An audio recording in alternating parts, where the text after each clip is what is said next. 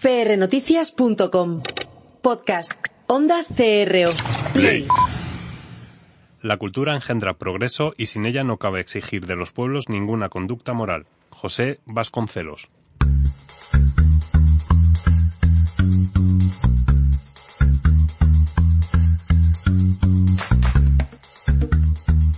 Pasión y talento. Con Gabriel Gómez. Pues bienvenidos a un programa más de Pasión y Talento y me vais a permitir que salude a una fiel seguidora que tenemos en redes. Ella es Matilde Pastor eh, y bueno, pues voy a intentar a ver si me consigo quitar el E, porque es que cada vez que escucho los programas estoy como E, E, E, entonces ya es como para darme así un, caponcillo de vez en cuando. Bueno, pues como decía, Matilde Pastor es eh, una seguidora, vuelvo a decir el E, es una seguidora eh, de redes que estaba ansiosa porque volviésemos y estaba encantada de los primeros temas que hemos empezado a tratar le gustan, pero es que es la fan número uno de Pasión y Talento. Pues este programa, Matilde, es para ti, para que veas que os seguimos, que os vemos y que, bueno, pues que queremos que interactuéis con nosotros cuanto más mejor. Fijaros, hace tiempo llevo pensando, pues, eh, abordar el tema de la cultura eh, en el programa, porque, bueno, estamos viendo que, que en, en determinadas eh, ciudades hay una apuesta eh, importante por, por estos movimientos culturales. Eh, también se han producido cambios políticos hace poco y bueno, pues esos cambios políticos también están incentivando nuevas formas de, de cultura, una cultura a lo mejor un poco más alternativa y otra que no es tan alternativa. Madrid siempre ha sido conocido como un núcleo de cultura eh, a lo mejor un poco más tradicional, con gobiernos a lo mejor un poco más conservadores y ahora pues eh, con eh, el gobierno de eh, Manuela Carmena pues está produciéndose un cambio, un cambio que es importante porque se están dando, se está dejando florecer eh, pues bueno, pues ese, ese nuevo, eh, hay gente que, que lo, lo, trata de una manera despectiva, pero, pero es también cultura al final, es, es una cultura alternativa, y que yo creo que es por la que nos vamos a ir moviendo y la que nos movemos mucho más a gusto en general, aunque a unos les cueste más. Eh, no sé, eh, lanzamos la sintonía.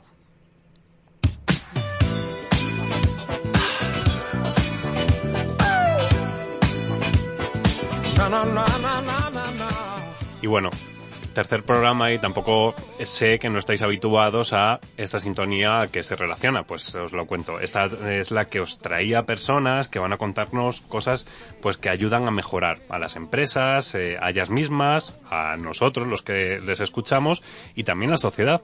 Entonces, he dicho que es un programa cultural y en esta sintonía pues es la sintonía de comunicación, personas y demás. Eh, me vais a dejar que, que, introduzca un poco el tema, luego ya daremos paso porque hoy no me acompaña nadie en el plato de los colaboradores, estoy muy bien acompañado en el plato, pero ahora les daré paso.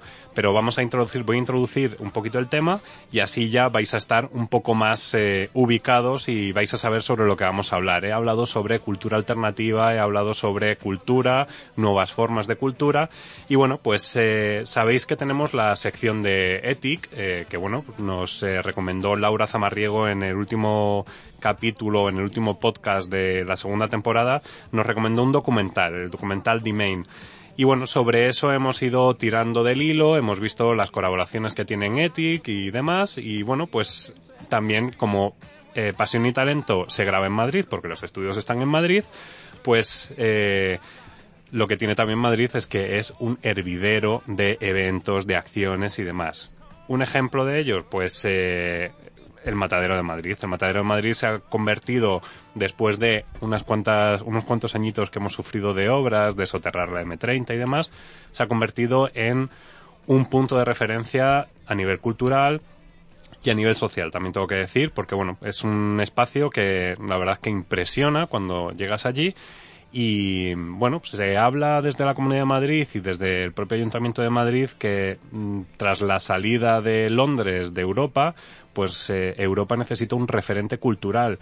Y bueno, pues estamos ahí peleando por conseguirlo y si seguimos así, yo creo que incluso a lo mejor lo conseguimos, incluso conseguimos superar, con perdón de los mm, ingleses y londinenses. Eh, bueno, pues el matadero, ya os digo, es una zona verde, no, no en sí el, el propio matadero, porque es eh, un antiguo matadero, pero que se ha remodelado. Es eh, un espacio en el que se conciencia a los asistentes sobre el buen uso o el uso racionado de, pues, de animales, de vegetales, se hacen ferias alternativas de comercio solidario, se hacen ferias alternativas de energía sostenible, que traeremos también por aquí por el programa. Y bueno, pues la verdad es que es un espacio muy agradable y cuando sales tienes justo enfrente toda la zona verde de Madrid Río con un montón de familias, un montón de niños y un montón de Pokémon que puedes capturar si te gusta el Pokémon Go. O sea, eso ya es para, que es un poco friki. Eh, bueno, dicho esto, también tiene secciones en las que, bueno, pues también puedes disfrutar de gastronomía y hay una, una sección que yo personalmente no conozco, eh, también galerías de arte y demás. Eh, hace poquito estuve en una en una intervención que hizo una, una artista alemana o del norte de, Europa. Y bueno era una sala completamente diáfana vacía negra con leds eh, por las columnas. Y la verdad es que impresionaba impresionaba entrar y sentirte muy muy muy muy pequeñito. Si cerráis los ojos y os lo imagináis imaginaos en una sala completamente negra negra negra con las columnas cubiertas de leds eh, y prácticamente no pudiendo ver nada te sientes pequeño lo dicho, es un espacio multicultural, se hacen un montón de exposiciones, exposiciones de tipografía, de diseño y demás, y hay otra sección que yo no conozco y que sé que Raúl Sánchez, el ex colaborador del programa, que sé que nos oye todas las semanas, eh, y es un apasionado del cine, pues que sí que ha visitado y yo tengo que visitar porque dentro de poquito ahora vamos a hablar de un evento que nos va a permitir pasar por la cineteca del matadero. Em, dentro de muy poco, y ahora vamos a hablar con los protagonistas, se va a celebrar el Another Way Festival. ¿Y qué es el Another Way Festival? Pues bueno, es un evento que nos va a contar Marta Garik, directora de, del propio evento, eh, Another Way Festival. Me has puesto cara porque no sé si he dicho bien el apellido. García. Ah, García, perdón. no pasa nada. García. Yo qué original. ¿Has visto? Es que además era un poco como así exótico. Sí, sí, total. Pero bueno, García. García. Iñaki Alonso, este sí está, bien, presidente de la Asociación Sanas, que han hecho una fusión, han hecho una colaboración y eh, han lanzado pues este festival que ellos nos van a contar, porque yo lo puedo adelantar un poquito, pero yo creo que casi mejor que lo contéis vosotros, que sois los protagonistas y creadores. Contadnos. Vale. Bienvenidos, perdón. Gracias. Lo primero, muchísimas gracias por tenernos aquí. Eh, pues a ver, Another Way Film Festival parte del mundo del cine. eh, vamos a presentar 13 documentales eh, medioambientales que van a tocar todo tipo de temáticas sobre el progreso sostenible. Asociamos estas películas a ponentes expertos en Madrid. Son películas internacionales y queremos que nos ayuden a traer las problemáticas mundiales a lo que está ocurriendo aquí, en Madrid o en España.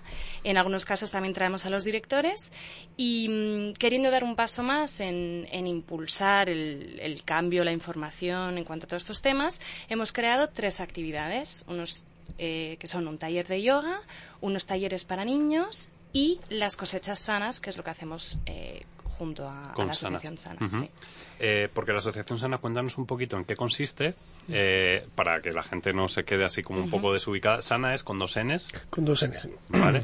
Eh, y cuéntanos un poquito, Íñigo, a qué os dedicáis y por qué empecéis a colaborar, en este caso, con el festival. Porque sí que es cierto que normalmente te imaginas un festival y dices, bueno, típicos premios, incorporas a lo mejor las charlas o la visión de los directores, pero claro, aquí acaba de incorporar, eh, Marta acaba de incorporar el tema de de repente hacer yoga, que es un poco extraño en un festival, eh, talleres para niños, que también es un poco extraño, y eh, el triple balance, que me llama mucho la atención este triple balance y que personalmente, ya os lo he dicho antes de empezar con el programa, me interesa mucho, que es el balance económico, ecológico y social. Cuéntanos un poquito.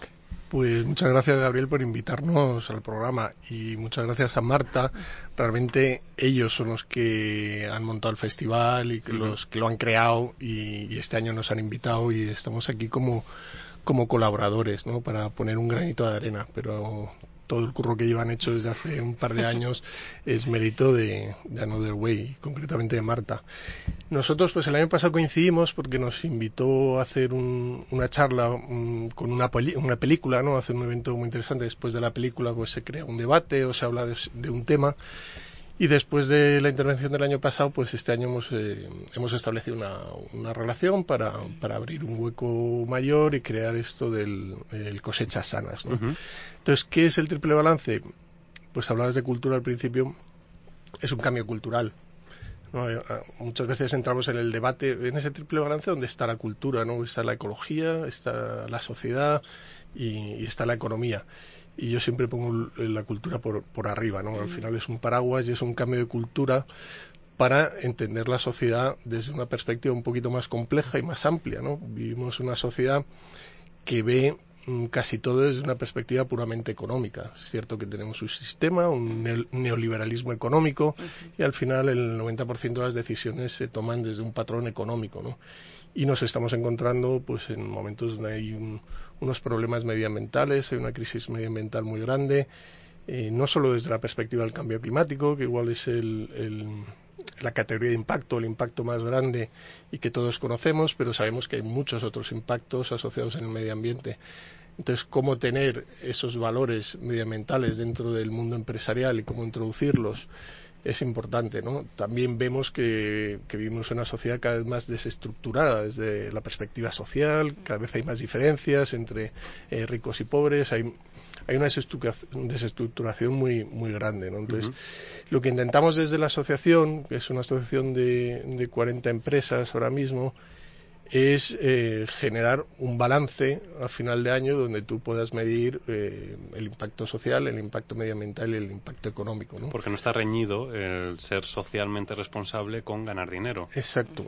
no está reñido, pero está separado. Si nos fijamos eh, pues, en la sociedad, pues tú puedes estar en una ONG que tiene como unos valores sociales, o una ONG dedicada a temas de, cooperación, o una ONG dedicada a temas medioambientalistas, pero creemos que, todo el tejido empresarial, que tenemos que unir esos dos sectores, ¿no? La empresa solo para ganar dinero y las ONGs solo para luchar por los valores sociales y medioambientales, ¿no? ¿Por qué no generamos otra estructura donde también se pueda ganar dinero pero puedes equilibrar y puedes destinar el, parte del dinero para mm, generar mejores procesos o para ayudar a, procesos sociales. Entonces, eh, estamos en un momento de una inquietud tremenda sobre nuestro modelo de sociedad y están surgiendo eh, modelos alternativos para ver la economía, ¿no? Todo el mundo de la economía del bien común, las Big Corps, sistemas de, de pensar la economía circular, de cómo estructurar la economía en torno a otros, a otros criterios y en general eh, nos dedicamos a, investigar sobre esos temas y a ayudarnos entre unos y otros para intentar eh, evolucionar en esa, en esa visión. ¿no? Fíjate que, hace, creo que fue en el primer programa, yo es que he vuelto esta temporada, he vuelto un poco cañero, lo tengo que reconocer. yo me escucho y digo, pues este, este no es el de las anteriores eh, temporadas. Bueno, la primera es que estaba empanado, perdido, y ahora solamente necesito el capón para quitármele. Eh, Rafael Hernando, que es un diputado del Partido Popular, que es bastante polémico, eh, hice una referencia suya, lo hice con Laura, la redactora jefa de ETIC, que es la que nos acompaña normalmente aquí en el programa, y él hablaba sobre el cambio climático, eh, sobre la subida de, los océanos, eh, 50, 50 centímetros creo que era o algo así, em, lo comparaba con una profecía maya del fin del mundo. esto en el Parlamento, que ya lo comenté, lo que pasa es que no dije el nombre porque no, no lo tenía a mano en ese momento, pero claro, me puse a investigar. Entonces, claro, si eso lo dice un político, que es lo que dije en su momento, si eso lo dice un político, pero luego por otro lado estamos viendo esto que tenemos aquí en el programa, que es una concienciación a través de la cultura, a través de documentales, a través de empresas, a través de asociaciones y demás, hay una conexión, os pregunto. Eh, a lo mejor no teníamos que hablar de esto, pero ¿hay, ¿hay conexión entre esos políticos y la sociedad? Ahora mismo creo que, no lo ven, no lo están viendo claro. Hay una parte muy escéptica en cuanto a todo esto porque no les conviene. Es un poco tajante, pero es mi opinión. Eh, recientemente estaba en una mm, presentación sobre justamente el impacto sobre los océanos. Y era un científico que venía a decir que la evidencia científica está. Está clarísimamente. La cuestión es empezar a leerlo, empezar a informarse bien y empezar a ver lo que está pasando. Pero no les importa, o sea, no, no son sus prioridades, no lo ven ni lo sienten a diario y, y, es lo que pasa en general. O sea, si tú no ves las consecuencias de tus actos, no vas a actuar sobre ello. Es que incluso, es que eh, políticos de mm, no es por meterme con el PP, pero es que es lo que tiene cuando abres la boca y lo único que dices son tonterías. Em, si un político llega a decir incluso que el agujero de la capa de ozono se está cerrando mm. Porque no se está haciendo nada, eh, señor, se están haciendo cosas desde hace un montón de años. Desde hace un montón de años, se hay aerosoles, hay un montón de medidas que se han hecho. A ver, yo parto del hecho y aparte a lo mejor muy simplista, pero el cambio viene de abajo. O sea, mm, los grandes cambios, desde que las mujeres puedan votar hasta un montón de otras cosas, vienen desde abajo y ahí es donde parte mi iniciativa en el sentido de que cuanto más gente sepa lo que está pasando, cuanto más gente entienda las consecuencias de nuestros actos y qué podemos hacer para cambiarlo, no solo nuestros hábitos, sino también qué tenemos que pedir y a quién y cómo. Porque yo no lo sabía y poco a poco voy aprendiendo que pues todos mis actos tienen sus consecuencias y van llegando a las empresas, van llegando a, los, a la administración pública y todo lo demás. Y ese empoderamiento es lo que intentamos transmitir, intentamos hacer. Y es necesario para que los políticos se den cuenta, efectivamente. Que de hecho, que de hecho esos políticos vienen muy bien para, para este tipo de festivales y para este tipo de acciones, porque además vuestro claim es el de buscamos escépticos, juntos encontraremos el mejor camino. es decir, este señor no le pasaría nada por pasarse. ¿Cuándo es? Por cierto, 7, 8 y 9 de octubre. 7, 8 y 9 de octubre, pasarse por el Matadero de Madrid y que vea un poco y disfrute, que se lleve a los niños en los talleres de tal y que haga un poquito de yoga, que también le vendrá bien, em, y que vea y que perciba lo que la sociedad está demandando, porque vosotros en la primera en la primera edición tuvisteis una buena acogida. Sí, muy buena acogida. La verdad es que tuvimos unos resultados fantásticos. Para el primer fin de semana, con siete películas, vinieron más de mil personas presenciales, entre los talleres y las películas. Y ahora tenéis una previsión de doblar, habéis aumentado las películas y habéis aumentado. Entonces, claro, todo esto interesa. Es decir, muchísimo nos hacen un día europeo, nos cierran las calles y colapsamos Madrid e incluso aumentamos el porcentaje de uso del vehículo, bueno, no pasa nada porque somos así de, cazurrillos los madrileños en general y me meto yo el primero porque cogí el coche el eh, como siempre, pero hay una concienciación, hay una necesidad. Sin lugar a duda. Sin lugar a duda. Lo noto en las conversaciones eh, con los amigos, el entorno, que el periódico El País ahora tiene Planeta Futura en, plena portada. ¿eh? Todos los días tienes una noticia medioambientalista en el país, que esto hace un año no ocurría. O sea, es una grandísima señal de que está habiendo una, inquietud. Eh, que los supermercados tengan sus secciones bio, que empiece a haber precios mucho más competitivos que se empieza a apostar por eh, las empresas de reparto que empiecen a incorporar vehículos eléctricos, que son de hecho los que más se mueven mm. habitualmente y demás, pues eso ya creo que es un cambio. Luego ya está que las empresas que venden los vehículos bajen el precio, pero bueno, eso es otro tema que... Poco a poco, sí. Sí, estaba buscando aquí un dato que el otro día tuiteé. Leyendo el libro de Naomi Klein decía mm. que mm, el lobby americano para evitar eh, toda la influencia del cambio climático, o sea, toda la presión de los, de los científicos, había invertido más de 50.000 millones, que el dato no lo sé exacto, en, generar información contradictoria para generar la duda del cambio climático, ¿no? Si, me, si está mal el dato, pero yo creo que me quedo corto, ¿no? Del dato que, era, era lo estaba buscando en Twitter porque lo tuiteé y creo que tiene un cero más pero es impresionante la presión que se ha hecho desde el sector económico y todo esto viene desde los años 70, ¿no? En los años 70 ya se empezó a dudar sobre el modelo de desarrollo que teníamos, ¿no? Todo el movimiento ecologista de los 60 acabó en un cuestionamiento de nuestro modelo. Ese cuestionamiento lo recogió la ONU y la ONU le encargó al Club de Roma en, los, en el año 71 un informe que se llama Los límites del crecimiento. Eh, consecuencia de ese informe, una reunión en México, en, Coyoacac, donde la ONU estableció que el modelo de desarrollo del futuro se iba a llamar ecodesarrollo. Declaración del presidente Echeverría en México en el año 77, 78 creo. Después de eso llegó eh, la diplomacia americana a través de Kissinger y a través de un fax que se envió a la ONU dijo que de eso nada que eh, enfocar el desarrollo bajo una perspectiva ecológica iba a minar el desarrollo económico, lo iba a reducir y el desarrollo económico no se, no se podía minar, no se podía reducir. Obviamente, si tú eh, intentas controlar los vertidos que haces de una fábrica, pues vas a tener menos beneficios. Por, explicarlo rápidamente, ¿no? si intentas hacer las cosas bien vas a tener menos beneficios, ¿no? Sí, más trabajo, más... Y, todo eso pues eh, eh, evolucionó después con la Escuela de Chicago en un desarrollo económico a lo bestia, eh, en Thatcher, en, Reagan, en un modelo que lo único que primaba es la visión económica, ¿no?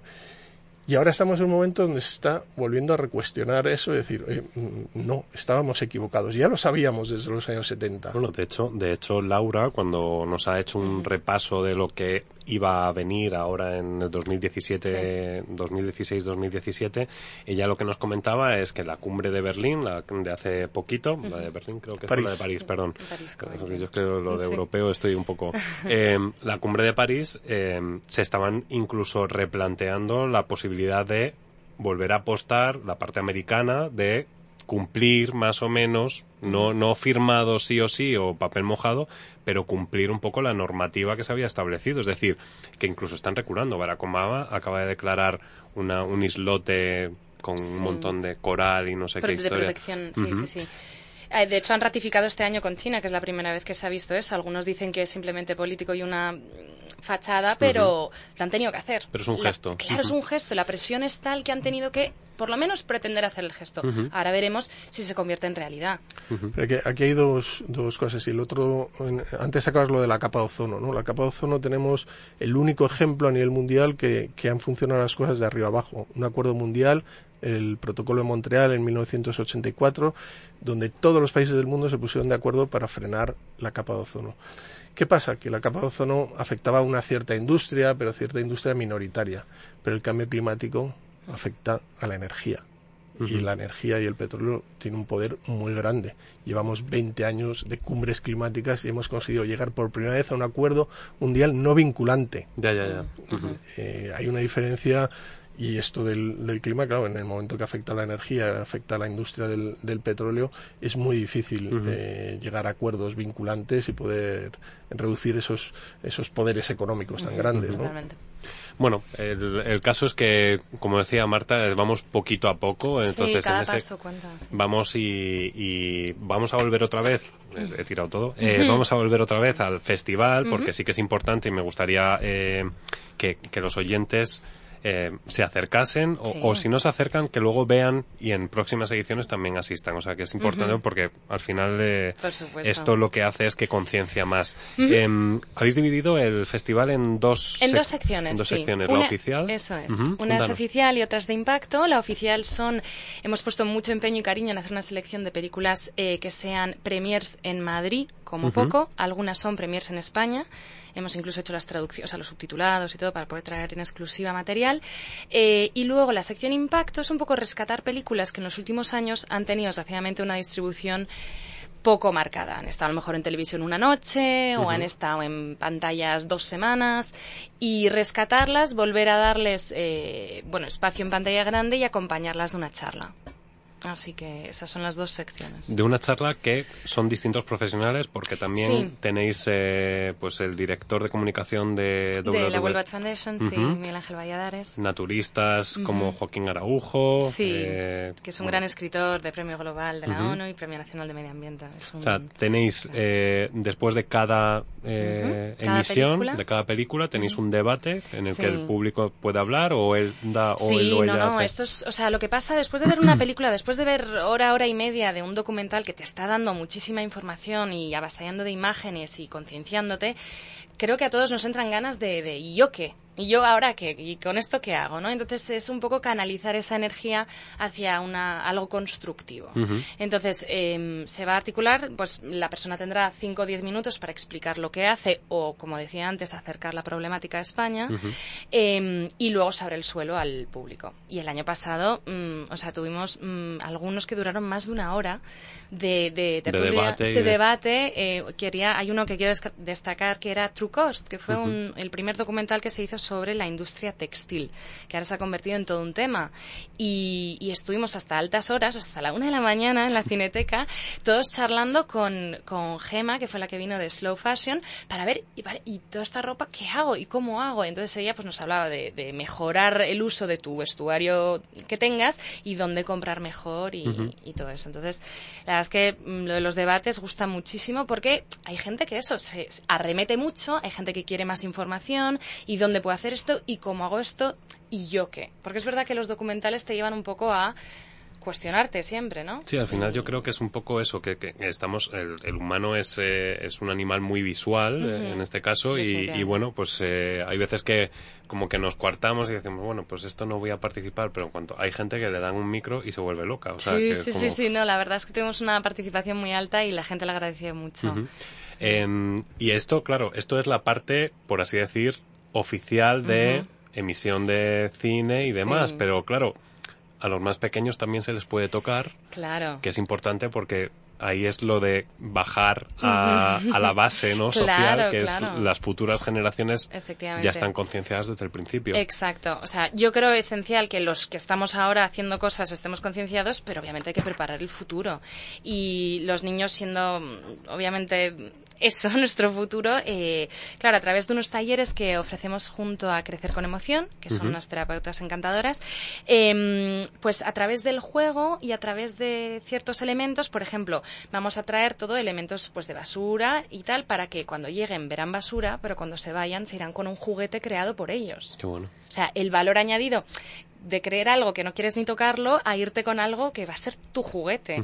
Y el segundo día van a ofrecer un taller en teatro, en, formato teatro, donde ellos van a personificar, pues bueno, los, los eventos climáticos y ah, los miedos y todo lo demás. Así que de manera muy divertida ponerlos un poco en el centro de, todo esto. Y, para estos talleres eh, los padres apuntan a los niños. Sí, se inscriben a través de la web. A través de la web, hay que reservar hueco. Another eh, anotherwayff.com. Vale, Another Way, todo en inglés, Another Way, FF, lo vamos a poner en el texto del, del podcast, pero ahí lo vais a poder ver y os vais a poder registrar.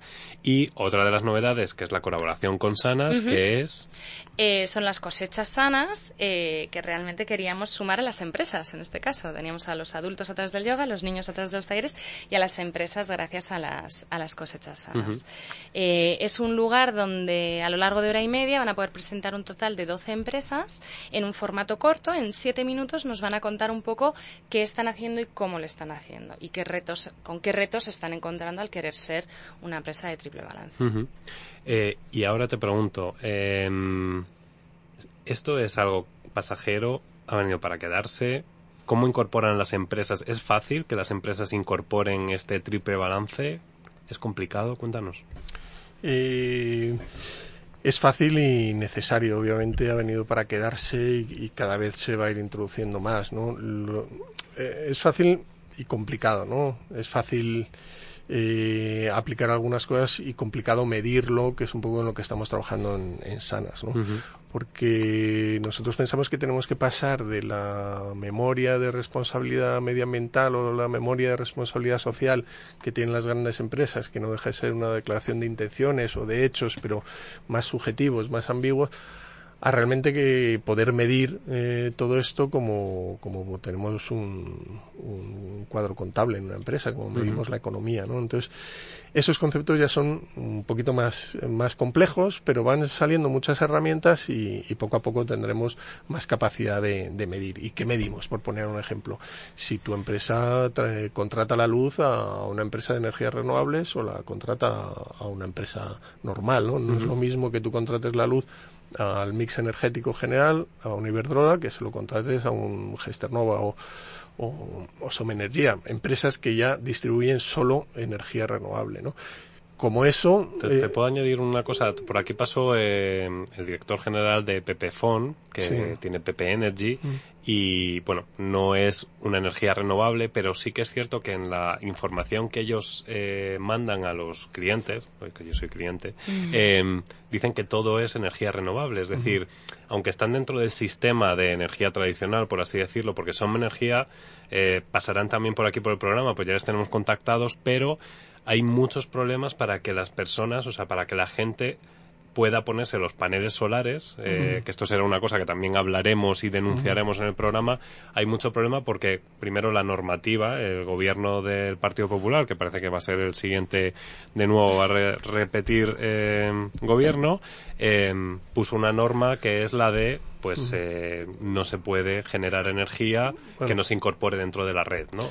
Bueno, genera un miedo Sí. Y es lo que tenemos todos, pero tú puedes hacer un, eh, puedes poner tus placas en tu casa y llevártelo una multa. No, no, no, no, no, no, sin multa, no, no, sin multa y con la ley aprobada, sin multa y sin peaje. Pero fijaros lo que han conseguido, que todos creamos que no podemos poner las, las placas solares. Cualquiera podemos poner unos paneles solares han creado complicación en la burocracia y han puesto un límite de 10 kilovatios, que es mucho para una vivienda unifamiliar. Tú te puedes poner 2, 4, 6, 8, 10 paneles solares y no, no vas a llegar a eso. Y a partir de 10 kilovatios tienes un peaje de respaldo pero fijaros lo que han conseguido mediáticamente que todo el mundo, porque esto me lo encuentro continuamente, ¿eh? todo el mundo cree que no puedes poner placas solares porque o te va a caer una multa de 30 millones o, tienes peaje de respaldo o te van a perseguir. Lo que hablabas antes del lobby americano. Eh, Exactamente, ¿no? pues es un tema de concienciación y pues han conseguido eso. Yo tengo placas solares en mi casa y en mi oficina una plaquita solo de pero pero las tengo y no pago peaje de respaldo ni eh, y las tengo legales, no me van a poner una multa de 30 millones. Pero han conseguido eso, ¿no? Entonces lo que hablaba de medir, bueno, pues eso es una anécdota. También medimos, por ejemplo, la relación entre el que más gana y el que menos gana de una empresa. Si pues si está en 1.8 o en 1.10 o en 1.20 o tenéis multinacionales donde el que más gana gana 500 veces o, o 5.000 veces más del que menos gana, ¿no? Todas esas cosas hablan del desequilibrio social y así podemos ir sacando un montón de indicadores con qué banco trabajas, cómo va la gente a trabajar a tu oficina y todo eso se puede medir y, son tangibles. Hay otros más intangibles o más subjetivos de cómo está la gente a gusto, que también se miden a través de encuestas. Y entonces lo que trabajamos desde Sanas es, eh, es en desarrollar esos indicadores y en, poder medirlos, ¿no? Y lo está haciendo mucha otra gente también, todo lo que es la economía del bien común, o un sistema americano que son las empresas B, las B Corporations, eh, la economía circular y bueno, hay un montón de, de herramientas e indicadores, ¿no?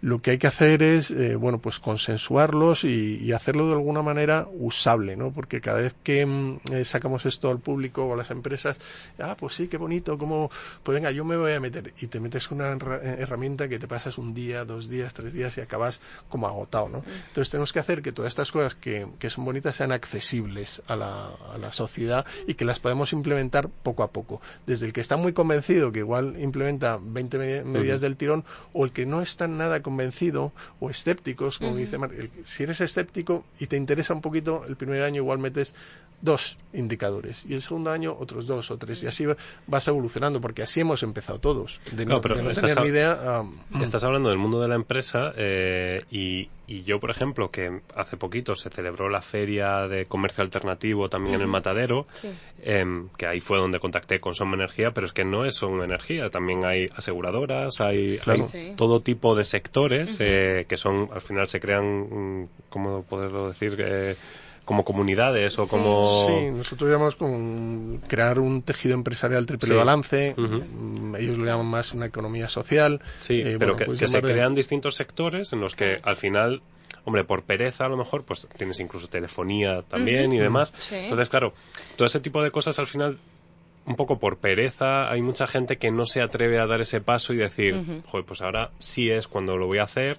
Eh, bueno, eh, es parte de lo que, o sea, el, este cambio hay que, hay que hacer una pequeña investigación, ¿no? Cada uno tiene que, mm, según sus necesidades, de repente volver a buscar otras marcas a las que fidelizarse y tener que volver a, probar y, eh, romper un poco con lo que uno está acostumbrado. Y es en parte por lo que lo hacemos, sobre todo en este marco, queriendo ofrecer a la gente que venga al festival a ver una película o lo que sea, que de repente se encuentre con alternativas de empresas, servicios y productos que hagan las cosas de otra manera.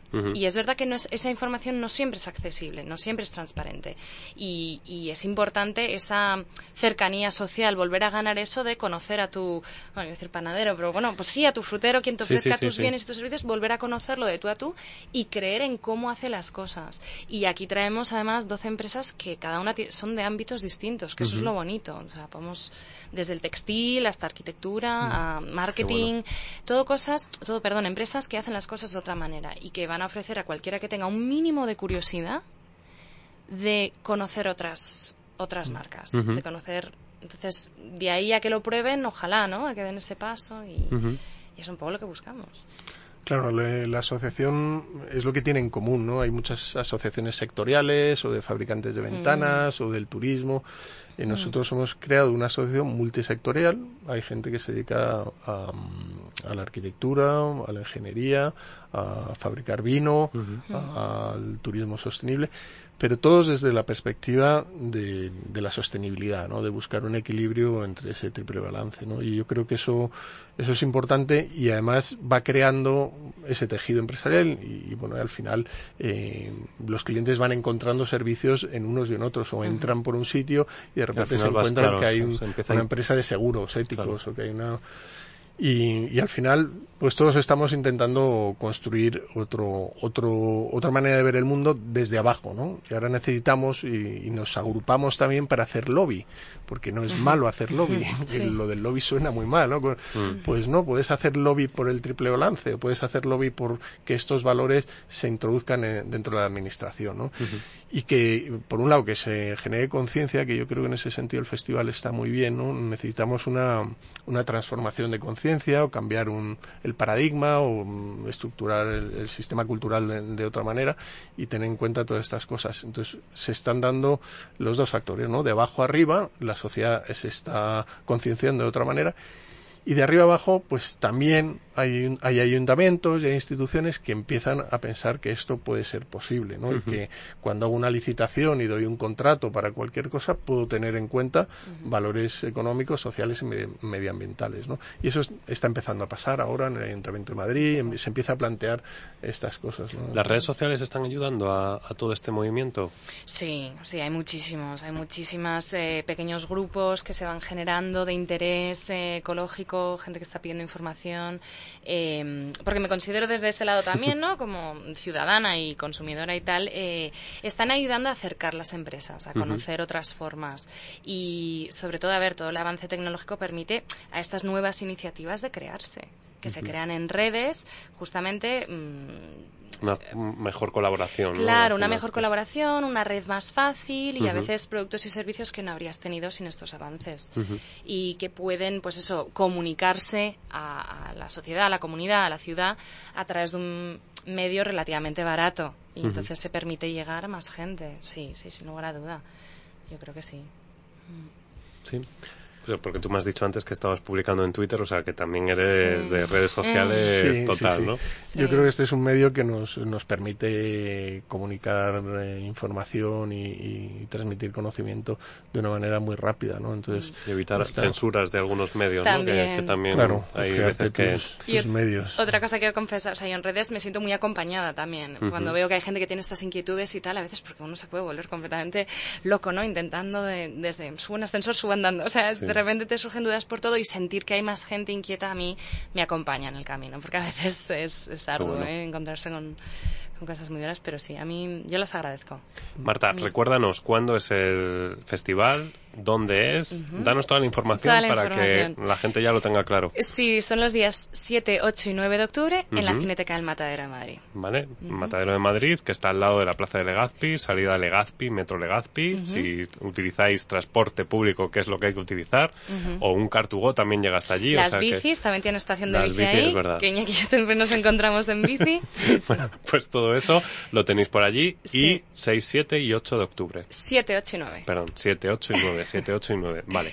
Eh, yo ya me lo he apuntado, o sea que allí me vais a tener seguro. No tengo niños, no podré hacer, pero puedo hacer talleres también, ¿no? Claro, puedes hacer yoga, puedes venir a escuchar las empresas y la selección de películas es excelente. Vale, pues eh, a los dos muchísimas gracias. Os emplazo a que hablemos, porque creo que las tres es eh, de las que habláis y demás tienen que más y vamos a deshacer ese ovillo para que la gente, los que nos oyen por lo menos, digan, pues hay un programa en la radio que, no sé, pues me gusta porque tratan temas que no son habituales, ¿no? Podemos tratar el tema de la cultura y festivales que se tratan en todas las cadenas, pero aquí tratamos festivales apostando por la sostenibilidad y el desarrollo social. Muchísimas gracias a los dos por estar. Muchas gracias a ti.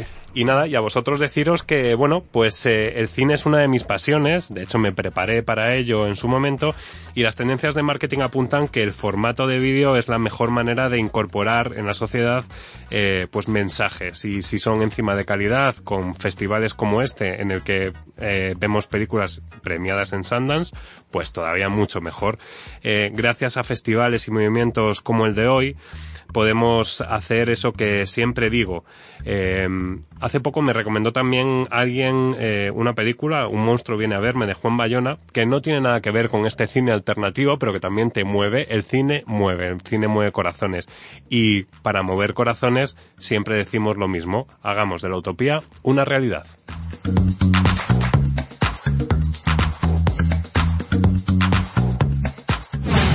Escucha todos nuestros podcasts en iTunes, Spreaker e iVoox.